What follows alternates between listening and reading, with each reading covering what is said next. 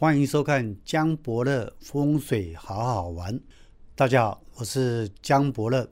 很多人都说啊，清明扫墓到底要怎么附身？有什么禁忌？到底要如何扫、如何拜，祖先才会保佑？坊间有个说法说，啊，清明扫墓的时候啊，一定要第一个到墓地。其实，老实跟你讲。第一个到墓地给祖先看到，不见得好。如果祖先的风水有问题，你第一个去，你就惨了，因为他第一个就找到你。啊，到底如何能够让我们的祖先能够保佑我们后代的子孙？第一个其实很简单，扫墓的时候记得东西祭品可以少带，但记得祖先的挂金哦，挂金挂金一定要多带一点。可能一代、两代、三代，甚至更多给祖先。为什么？祖先日子过得好啊，他自然就可以找其他人来帮忙，帮助你的事业。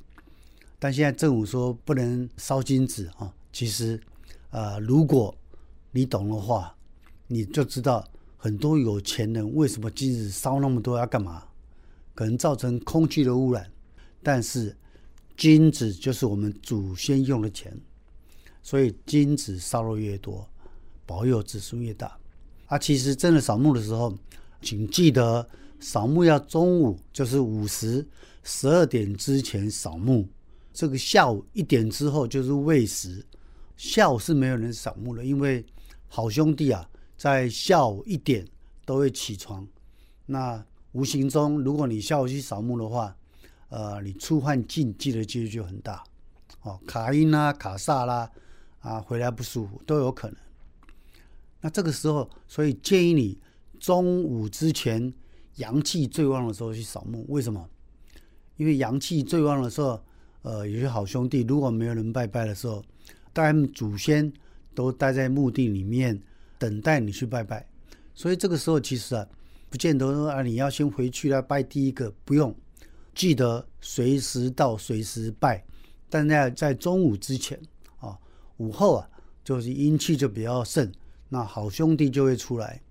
那很多人说：“哎，老师啊，我去拜拜吼，嘿，唔多去刷掉，哎，卡掉咩啦？很简单，你身上可以带一个观世音菩萨哈，就是那一波观世音菩萨的玉佩带在身上。那有些符咒的人哦，你可以带个平安符放在身上，就可以抵挡啊这个阴气，或者好兄弟在牺牲。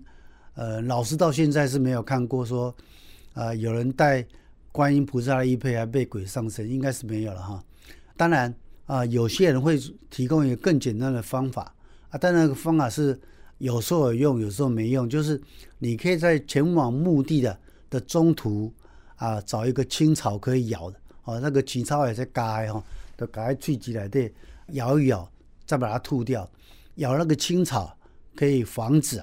你到墓地或是纳古塔扫墓的时候会煞到啊！当然最好就是带带个玉佩，观世音菩萨玉佩也没有多少钱，带在身上保平安。第一个为什么？因为你带玉佩在身上的时候，你想说它可以保平安，所以胆量就比较大。胆量大，相由心生，就不被啊不会被杀到。啊，你也惊惊惊到要死，反而会被杀到哈。扫墓的时候，请记得。祖先是跟人一样的，老是看过很多人去扫墓的时候怎么办？讲话跟祖先讲话的时候，都是默念在心里啊。比如我是江伯乐，我说啊，拜家里阿公啊、阿妈，啊，你保庇我身体健康。但你都默默讲，没有出声。你阿公阿妈说这个公孙哦，啊，徛在这里念声念啊，连我拢听拢无。你要大声讲出来，你讲啊，拜请啊，阿公阿妈。啊，我今仔日哦，清明节扫墓来拜拜。啊，你食一寡饭，食一寡便菜，啊，食饱，哦，金明在不修你。啊，这样祖先就知道了。你千万不要站在墓地的前方，那心里面默念说：“阿公阿妈不比我。”啊，你阿公阿妈根本没听到你的声音嘛，所以你一定要大声讲出来。这个原因啊，就像你到庙里拜拜，为什么神婆不会保佑你？你站在神明厅的前面。啊，如果你默念，心里想什么，神明哪知道？有时候你可能哎在那边的时候啊，就像我一样啊，我忽然忽然间想到一个美女，哎，想到林志玲，哎，我想到隋唐，啊，啊，一下又想到什么东西去，所以神明根本不知道你在想什么，所以一定拜拜清明扫墓，请记得要大声勇敢的讲出来。另外，你要跟祖先讲，这个金银财宝哦，修路者好祖先保佑我的身体健康、平安如意、赚大钱。请记得要这样讲啊！清明扫墓，因为你扫墓之后啊，你的长辈、你的祖先也许过得不好，他可能就会来找你哦。啊，这个时候你回家做梦哦，啊，你也明明白一些，你就不能过一道桥。为什么？那个叫奈何桥，人只要一走过，人就死掉了。哦，就是大家那再见啊，再也看不到江波老师。要跟我求救也来不及，因为你已经挂了。哈，这个时候来跟我求救，我就没有用了。好，那清明扫墓啊，很多人说拜什么东西？因为各个种族风俗习惯不一样哦。就是以你们家，比如说你们客家人，你们是台湾人、外省人，就拜你祖先爱吃的东西。比如说山东人喜欢吃馒头啊，你就拜馒头啊。啊，台湾人介意食这低卡米线，啊，你就买低卡米线。啊，想吃什么啊就拜什么，那或是你自己想要吃什么你就拜什么，因为拜完之后还是可以吃的，因为拜自己的祖先还是可以吃哈，比较不会浪费掉。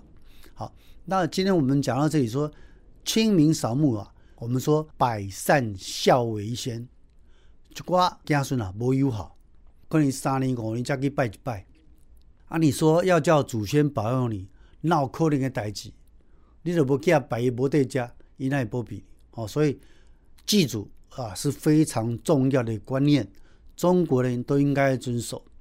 那呃，我刚才讲说百善孝为先，当然你的父母哦在生前你就要孝顺啊，阿公阿妈孝顺，啊死后你也要孝顺哦，他自然会保佑你啊。但是你到墓地烧香拜拜的时候要看那墓地啊那个蒙古，如果是土葬的，你要看那个土葬的面积有没有坍塌。坍塌代表那个棺材烂掉，这个时候就应该捡骨。通常骨头啊，经过十年、十二年，棺木会锈掉啊。如果你没有捡骨，哦，捡骨可以原地再葬，哦，不要把它移走啊。但是你没捡骨的时候，上面的泥土、木屑就会把它压在上面，这样就会受不了啊。你到纳古塔去啊，是比较没有这样的问题，但纳古塔的风水是比较没办法保佑子孙的。但这个时候。请记得金子挂金哦，咱台北叫挂金，中南部叫做四方金嘛，高金给修一挂，对你的祖先是有帮助的。那你的祖先有帮助，然后拿到钱，自然的助长你的运势。啊，今天跟大家分享到这边，谢谢大家，拜拜。